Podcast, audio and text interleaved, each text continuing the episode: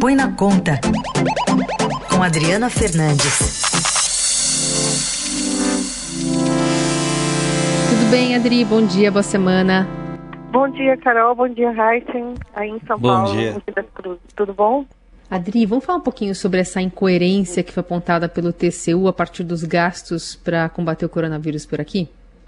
Sim, enquanto o presidente Jair Bolsonaro sai na rua, incentiva o fim do isolamento e participa de atos antidemocráticos, como a gente viu ontem em Brasília, né? O Tribunal de Contas da União eh, mostra o Estadão de hoje, uma reportagem que eu fiz, eh, traz, já começa a fazer um, uma, um acompanhamento, uma auditoria com lupa das ações econômicas que o presidente eh, está fazendo para o combate da Covid-19.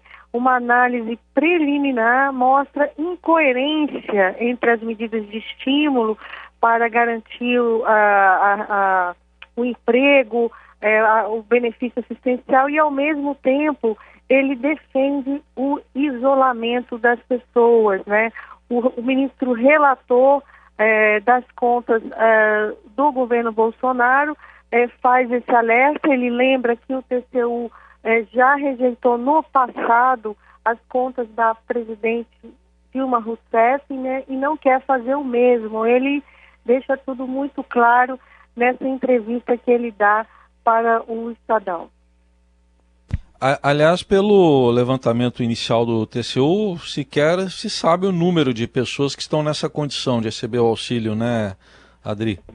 Sim, Heisen, é outro ponto levantado. A, a, o TCU tem, ele tem também é, uma ampla base de dados de cruzamento, há mais de 30 anos faz esse dado, faz esse cruzamento dos benefícios, né, é, sociais, também do INSS, e agora ele vai atrás daqueles, ah, daqueles, daquelas pessoas que foram ficarem excluídas do benefício e também numa análise ele, preliminar ele vê que vai faltar dinheiro eh, para atender a, a, o pagamento dos benefícios, já que o número inicial era de 54 milhões de pessoas que seriam atendidas, mas o TCU já aponta aí um, um número bem maior de 80 milhões, né? E com esse com o recurso que foi, foram disponibilizados, 98 bilhões, não paga dois meses do benefício.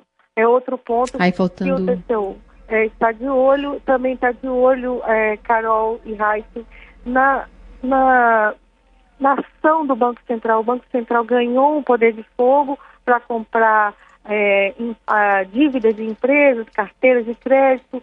O Banco Central, o TCU quer saber como o BC vai é, precificar, vai dar o preço para comprar, como é que ele vai atrás dos devedores, né, dessas carteiras de crédito. Então, é um, é um amplo é, programa de fiscalização que começa agora em meio à crise. Então, Adri, só para a gente reforçar aqui para o nosso ouvinte, é, quanto era esperado de, de, de benefícios para ser entregue para essas pessoas é, em situação de vulnerabilidade e quantos foram inscritos, enfim, qual que é esse saldo aí para o ouvinte lembrar depois? Sim, Carol, o número de, uh, no início, quando o governo anunciou o programa de auxílio emergencial, que é aquela, é, aquele valor de 600 reais dado aos informais, aos trabalhadores informais, ele ele estimou em 54 milhões de pessoas, né? E o TCU já vê aí um, um número em torno de 80 milhões de é, pessoas que teriam que ser alcançadas. É muita gente. O Brasil tem em torno de 210 milhões de habitantes. Para você sentir aí o alcance que será necessário, o TCU diz que vai é, precisar de mais dinheiro.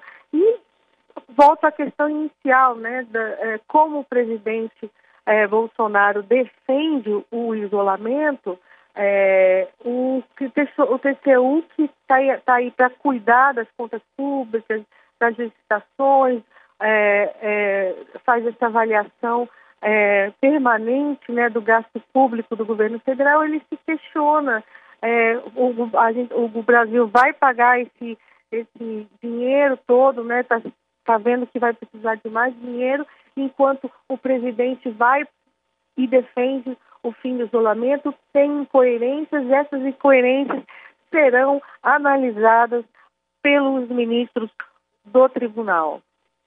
Uhum, Adri, é, eu estou vendo. Aí... Pois não, pois não. Não, pode continuar, Raíssa, pode, pode continuar.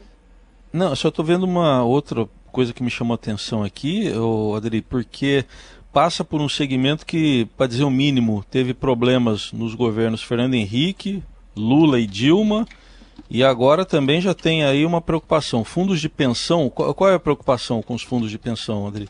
Sim, outra área, outro foco de atuação são vários, várias frentes de trabalho, né? Por isso que é, eu repito que é, uma, é um movimento muito importante que o TCU fez na semana passada, né? No caso dos fundos de pensão, dos fundos das estatais, né? A gente está falando aí da Previ, da FUNCEF, da Petros, que é da Petrobras, que é o fundo de pensão, eles têm um trilhão de, de, de, de poupança, né? Com a, com a queda dos ativos no mercado, desabou os preços, esses fundos já perderam 40% do, do, seus, do valor dos seus ativos. O TCU está preocupado, preocupado, ele vê que pode, ele, ele quer saber se haverá risco para pagar os benefícios, né, as aposentadorias do, dos participantes desses fundos. E mais ainda, Raíssa, ele está preocupado se esses fundos serão utilizados, né, como já foi no passado, para é, setor, para financiar setores específicos, né? Via, é, com o discurso da retomada da economia, a gente viu, é, tivemos é, a operação Greenfield da Polícia Federal e do Ministério Público, que identificou operações irregulares ah, com os recursos dos fundos de pensão, então é onde tem o dinheiro, são é, e há sempre essa tentação, o secretário do TCU que cuida dessa área também fez esse alerta e disse que se for necessário, ele acha inclusive que será necessário é, medidas regulatórias para evitar riscos. Então, o TCU, além de fiscalizar, ele vai recomendar ajustes nas medidas e também ações regulatórias para dirimir o risco nesse momento é, difícil, complicado é, da economia brasileira e da, da economia mundial. Muito bem, vamos ficar de olho nesse, nessa decisão do TCU, enfim, o que, que vai sair a partir desses dados, é, como disse a Adri, né, olhados com lupa e também apontando diversas incoerências no que o governo tem falado e na realidade, né, o que, que esses gastos para a Covid-19 vão poder representar também para o país verdadeiramente. Adri, obrigada pela conversa de hoje, pela análise e até quarta. É, até quarta, Carol e Heisen. Boa semana para vocês. A semana começa difícil, mas estaremos aqui em Brasília acompanhando as notícias.